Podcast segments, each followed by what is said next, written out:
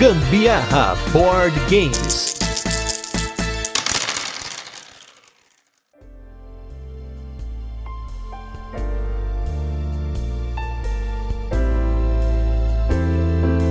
Fala galera, beleza? Aqui é o Gustavo Lopes. Eu sou a Carol Guzmão e esse é mais um episódio do Gambiarra Board Games, aquele podcast maroto sobre jogos de tabuleiro que faz parte do grupo de podcasts, também do Maroto Papo de Louco. E nesse 21 primeiro episódio, quem vai ver mesa é mais um jogo de cartas, dessa vez um party game bem sacana, onde os jogadores morrem para poder voltar e atormentar os vivos no jogo La Muerte.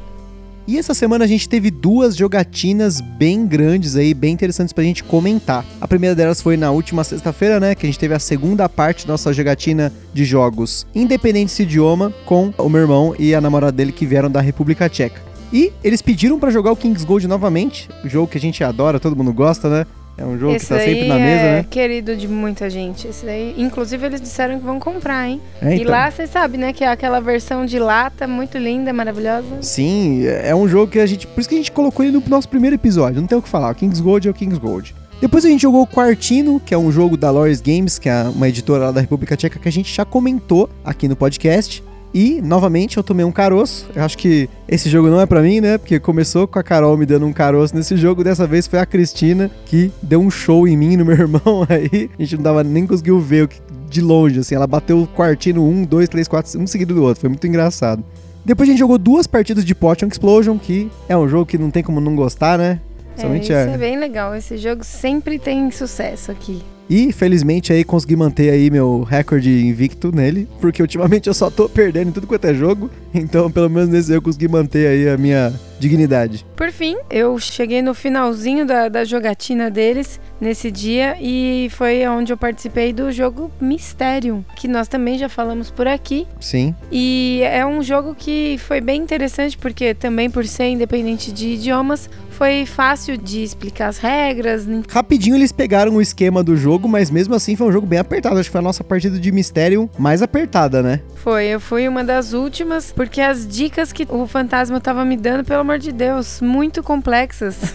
Não tava conseguindo pegar nada que ele queria me passar. A gente venceu no último do segundo tempo mesmo. Esse jogo foi bem apertado pela primeira vez. É, então, meu irmão tem uma lógica meio matemática, né? Um negócio meio diferente, né? Mas por isso que é tão legal você sempre alterar os papéis nesse jogo, como a gente falou no episódio do Mistério. E a gente também participou do 55º Board Game São Paulo, o último evento do Board Game São Paulo do ano. E para variar, foi sensacional. Finalmente conseguimos jogar o Cusco para finalizar a trilogia das máscaras. Nós jogamos o Tikal, que é- se tornou o nosso queridinho, como eu sempre comento, que foi amor à primeira partida. Em seguida, lá no Board Game São Paulo, a gente pôde jogar o México, no último Board Game São Paulo, 54 e no 55 a gente pôde jogar o Cusco. Mas eu acho que o Cusco é um jogo que a gente precisa jogar de novo, porque a gente entendeu alguma regra errada, porque no último turno eu dobrei os meus pontos. Foi um negócio muito estranho.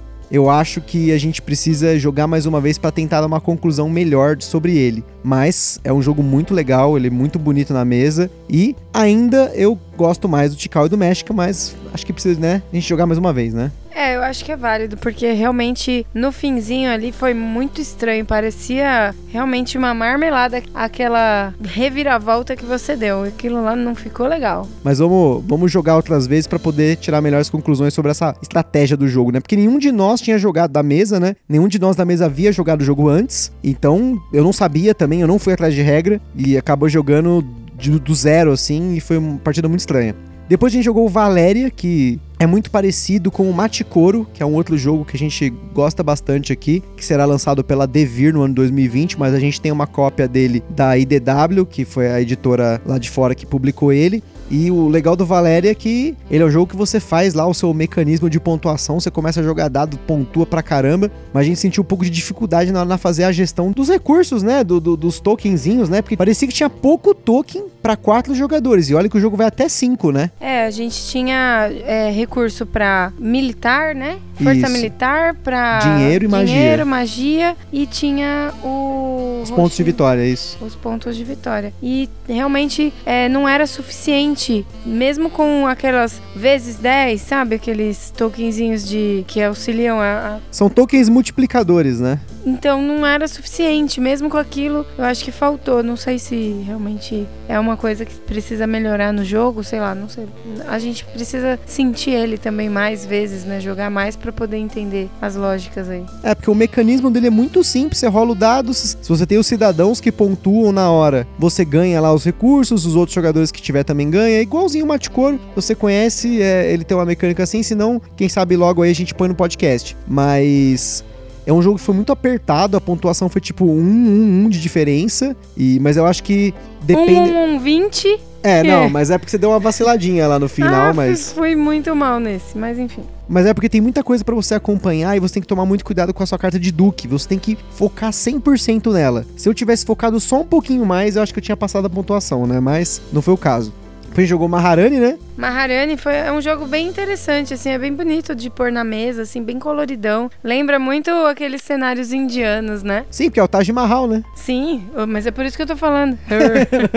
Lembra muito e é muito bonito, assim, parecia um tapete indiano, aquelas coisas coloridas, bonitas, brilhantes. E é um jogo bem. Ele é tipo o Alhamba, né? Que a gente já falou aqui no podcast. Pelo menos eu senti essa semelhança, né? da- das quantidades de cores, as alocações de tiles. Mas ele é um jogo bem restritivo, assim. Ele é bem apertado.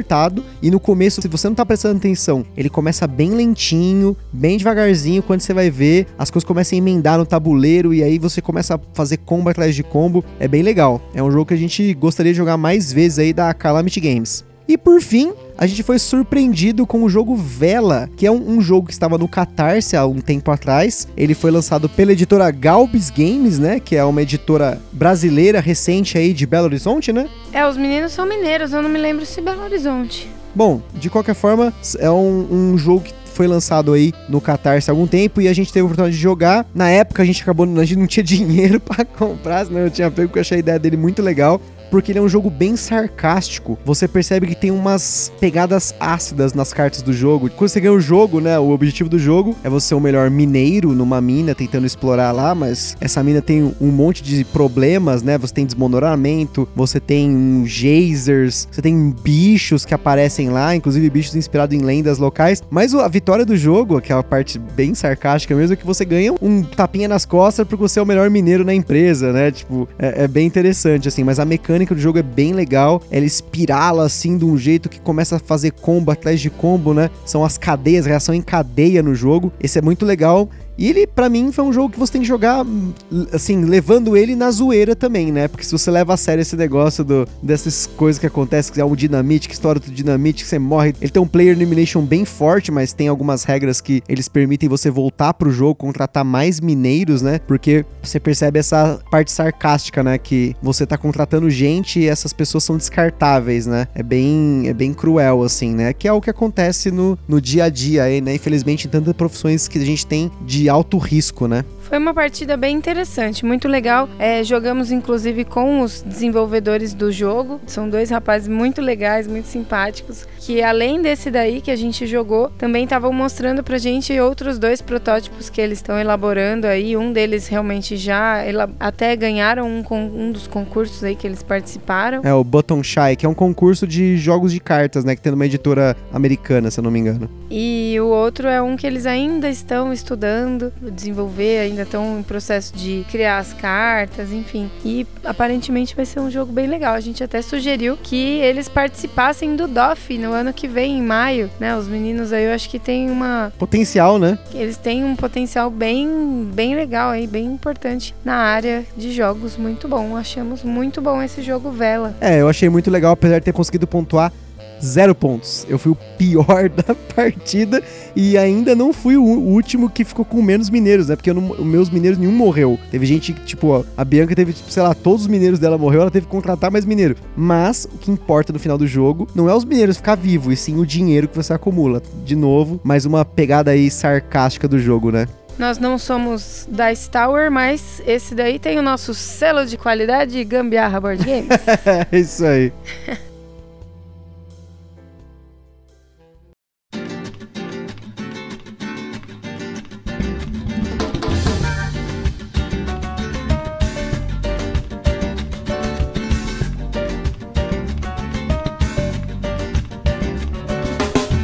Muerte é um party game de 3 a 10 jogadores, lançado no Brasil pela Sherlock SA, com partidas que levam em torno de 15 a 20 minutos. E esse é o segundo party game que a gente fala aqui no cast. Se você curte esse estilo de jogos, ou se curtir esse esquema de jogar com bastante gente, não esquece de voltar e ouvir o nosso cast sobre o Sabotur. As mecânicas do La Muerte são gestão de mão e o querido da Carol Take That ou Toma Essa, porque quem já é ouvinte do cast sabe o quanto ela gosta de um jogo para dar na cara do oponente. Na sua! É, geralmente na minha, né? Mas na do Rafael, na da Bia, todo mundo, né? Enfim, você encontra La Muerte numa faixa de 70 reais, que é um precinho um pouco salgado pela qualidade dos componentes, mas a gente já viu algumas promoções com um preço um pouco mais acessível para o tipo de jogo que ele entrega. No La Muerte, os jogadores estão tentando escapar da morte, cujo trabalho a gente já sabe qual é, né? Findar nossas vidas quando chega a hora. Usando diversas cartas de manobras, marotagens, malandragens e pilantragens que possuem um valor de fuga e um valor de ira, né? Porque quando você tenta escapar da morte, ela fica pistolinha. Algumas dessas cartas, inclusive, têm até alguns efeitos. No seu turno, o jogador ativo completa sua mão de cartas até chegar a 3 e deve jogar uma ou mais cartas de fuga com um valor igual ou maior que a Ira da Morte. A Ira da Morte começa em 1, porém, cada carta jogada aumenta a Ira da Morte de acordo com o número descrito, podendo chegar até 100, marcada em quatro diferentes cartas com os níveis da Ira da Morte. Pior que eu fazer um comentário e a gente fala Ira da Morte, é, é, quase uma cacofonia, né? Me lembra a Ilha da Rainha da Morte, do Cavaleiro do Zodíaco. Nada a ver, né? Tudum. Whatever, né? Cada jogador recebe uma carta de jogador cuja frente indica que ele está vivo, representada por um manolo de chapéu correndo e a icônica frase do Chaves: Eu prefiro morrer do que perder a vida! Caso o jogador em seu turno não consiga jogar cartas que batam a ira da morte, ele morre. E aqui mora uma parada que não fica muito claro no manual, mas a gente meio que adotou essa regra. Você mostra suas cartas, né? Provando que você não consegue bater a morte, e aí é então considerado morto no jogo. Isso porque quando um jogador morre, ele fica com as cartas que não conseguiu usar para bater a morte. Vira sua carta de jogador, colocando para cima o lado do fantasma e então em seu próximo turno ele se torna o fantasma. Quando alguém morre, a ira da morte cai pela metade arredondada para cima e a partir do próximo turno esse jogador vai jogar como um fantasma com outras regras. Como fantasma, o jogador utilizará os efeitos que estão na parte de baixo da carta, em azul. O fantasma completa a mão normalmente, até ter três cartas, e ele pode jogar até três cartas para aumentar a ira da morte, ou jogar apenas uma única carta utilizando seu efeito. Quando sobra apenas um jogador vivo, se o jogador que está vivo conseguir jogar mais uma vez, ele vence o jogo sozinho. Caso contrário, todos os fantasmas ganham o jogo. O Gambiarra Board Games tem o apoio da Acessórios BG, empresa que fabrica componentes 3D para board games, playmats e outros acessórios para deixar sua jogatina ainda melhor. E do Board Game São Paulo, evento que rola mensalmente na Game Vault, Rua das Azaleias, 138, bairro Mirandópolis. Se você perdeu o evento que rolou agora no dia 21, mês que vem, tem mais. Antes de entrarmos no detalhe do jogo, acho importante a gente falar dos componentes, que foi um pontinho negativo que a gente achou no jogo. Basicamente, dois pontos aqui.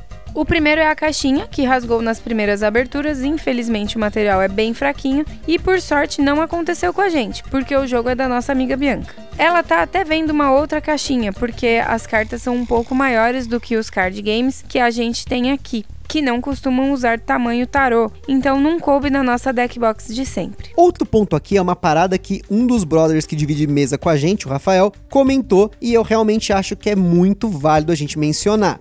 A numeração das cartas fica no meio da carta, na parte de cima, né, no meio. Então, quando você segura as cartas como você geralmente segura num jogo de cartas, você não consegue ver o número dela direito. É por esse motivo que o número geralmente fica nos cantos da carta e não no meio. O La Muerte é um party game para quem curte uma zoeira, sabe? Porque vencer ele sozinho depende muito da quantidade de jogadores e quão distante da mesa você está do último que morreu. Pois é, e aqui que mora uma parada que não ficou muito clara no manual, que fala o seguinte. Isso aqui é o texto do manual. Veja depois, vocês comentam aí com a gente o que vocês acharam. Quando um jogador morrer e houver somente um vivo, ele deverá sobreviver a uma última jogada depois que todos já morreram, para assim vencer e continuar vivo. Isto é, depois que todos morrerem, ele deve jogar uma última vez. Ou seja, né? O que a gente entendeu aqui é que supondo que haja 10 jogadores na mesa, porque o jogo vai até 10. Se na ordem da mesa, em sentido horário, o décimo jogador foi o que ficou vivo e o nono foi o último a morrer, significa que quando chegar a vez do décimo jogador, basta ele jogar, bater a ira da morte e ele vence. Porém, se o primeiro da mesa for o último a morrer, o décimo tem que esperar todos os outros jogadores, né? Porque são oito aí, o 2, 3, 4, 5, 6, 7, 8, 9. Jogar e ele vai ter que aguentar toda essa ira da morte para poder conseguir ganhar. Dificilmente ele vai somar a ira que essa galera deixou para ele aguentar, né? Ou seja, se você tem intenção de jogar o La Muerte para jogar e vencer, esquece. A nossa impressão é que o La Muerte é um bom jogo para quem não costuma jogar jogos de tabuleiro. Portanto, é interessante você ter se você costuma jogar bastante com essa galera mais casual. Aqui vai um pouquinho sobre a nossa coleção particular, tá? Quando eu vou comprar um jogo, eu sempre tento pensar menos no impulso de comprar um jogo para mim, que eu vi, me encantei, eu quero, e mais para quem vai jogar comigo, porque tem que valer o investimento. Não adianta eu comprar um jogo super top que eu quero jogar, um euro muito pesado, e esse jogo não ver mesa com o grupo que eu costumo jogar. Tem inclusive jogos aqui na nossa coleção que não vem tanta mesa. Eu aí tô desesperado tentando colocar eles na mesa. Jogo de duas, duas horas e meia, assim, sabe? É, gente? jogos mais pesados, assim, em tempo, né? Mas não somente isso, né? Às vezes o jogo tem bastante coisa pra você acompanhar. A galera que costuma jogar com a gente não curte esse tipo de jogo, ou pelo menos não está acostumado ainda com esses jogos. Mas né? às vezes ele chora, faz beicinho, aí eu tenho que jogar e sobra pra mim. Eu também não gosto, É, mas- deixo isso claro. Mas eu tenho, porque sobra não pra Bom, mas enfim, né? Eu tenho jogos aqui que são exclusivamente pra jogar com a Carol. Eu tenho jogos pra jogar com o nosso grupo de sempre. E eu tenho jogos também que eu mantenho na minha coleção pra introduzir pra essa galera que não está ainda no hobby. E tem jogos que eu quero vender. Quem quiser, pode Não, não, não, não. Deixa. Não, não, não. se pronunciar. Né, né? O La Morte é um jogo que entra nessa última categoria que eu falei, não a que ela falou, né? De manter na coleção pra introduzir essa galera no hobby. Apesar de que ele não foi uma escolha nossa aqui, e sim da Bianca, como a gente falou, que é divide mesa com a gente, e ela é dona de vários jogos que passaram por aqui. Ela é- foi a pessoa que comprou esse jogo, La Muerte, e a gente pôde jogar com ela. É um jogo legal, mas como eu falei, eu tenho outros jogos aqui nesse mesmo estilo, por isso que ele não está na minha coleção. É importante a gente ressaltar isso porque aqui no nosso cast a gente fala dos jogos que a gente gostou de jogar, não necessariamente dos jogos que a gente tem na coleção. E mesmo o fato do jogo estar na nossa coleção não significa que ele sempre estará. A gente também tenta sempre direcionar, segundo a nossa opinião, é claro, o público-alvo. Vamos dizer assim, de cada jogo ou até informações para você tomar a decisão de jogar ou comprar determinado jogo. É a nossa opinião. Por isso, também a gente coloca na postagem do jogo opiniões de outros criadores de conteúdo para que você possa tirar a sua própria conclusão e aí sim, se quiser, se realmente te interessar, comprar para pôr na sua coleção de jogos. E só complementando uma coisa aí que ela falou sobre esses jogos que eu, entre aspas, obrigo ela a jogar, ou obriguei ela a jogar até Isso hoje. aqui não tá na pauta. Isso é até uma coisa que é importante você ter em mente, tá? O cada grupo, cada mesa vai ter o seu gosto. E dependendo do seu gosto, você provavelmente vai ter que procurar outras mesas pra jogar determinados jogos. Por isso que é importante você sempre variar um pouco, ou até procurar pessoas em luderias ou até em outros grupos que você tem pra jogar outros tipos de jogo e variar bastante, porque senão pode acontecer, por exemplo, de você cair na mesmice ou até de você cair sempre no mesmo jogo e enjoar. Então essa variação é muito importante. É como se fosse um relacionamento, sabe, gente? Não, não, não é meu relacionamento nesse caso. Que a gente tá falando de amizades, entendeu? De grupos. Ai, essa foi boa, muito boa. E só pra gente não perder uma informação aqui, peraí, só pra gente não perder uma informação aqui importante pra quem vai comprar o jogo, como a gente falou, as cartas do jogo têm o tamanho tarô.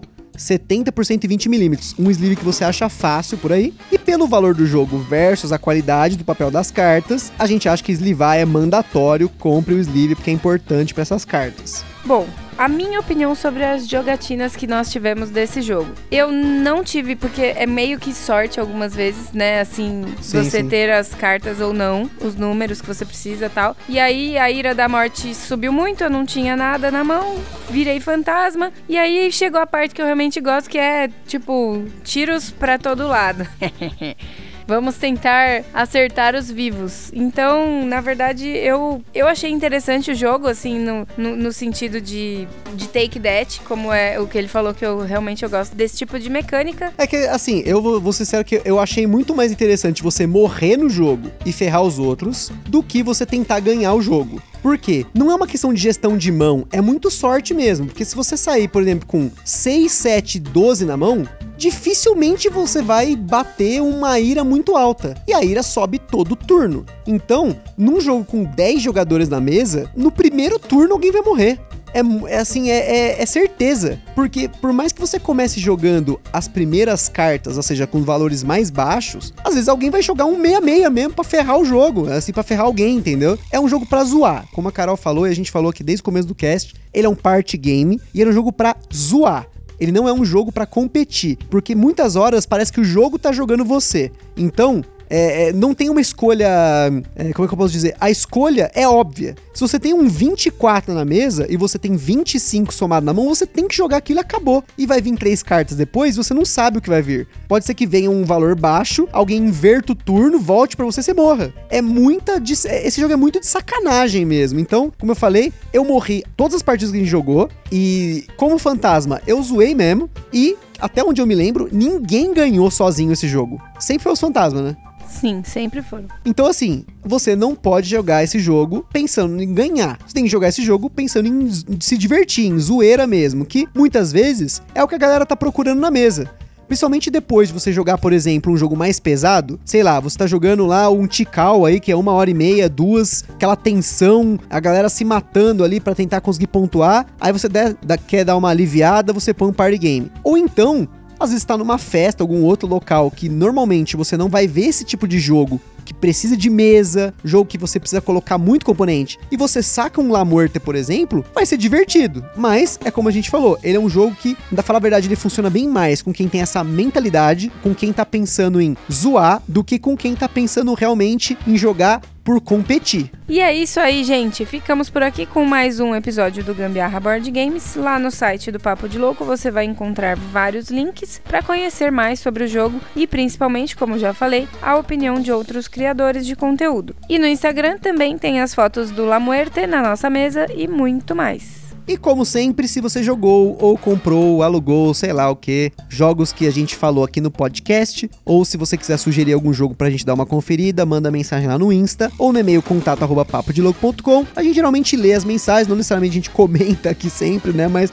tá sempre aqui no nosso coração, sempre respondidas para todo mundo que manda. E para quem também tem uma loja, editora ou tem alguma coisa relacionada a jogos de tabuleiro e quer fazer parceria, já sabe o nosso contato. Compartilha aí, minha gente, esse podcast com a galera no Facebook e WhatsApp. E é isso. Eu espero que vocês tenham curtido. Stay alive, be safe and não sigam a ira da morte. Um forte abraço e um bom ano novo para quem está ouvindo esse cast antes de começar 2020. Se não, nos vemos no próximo episódio. Happy New Year!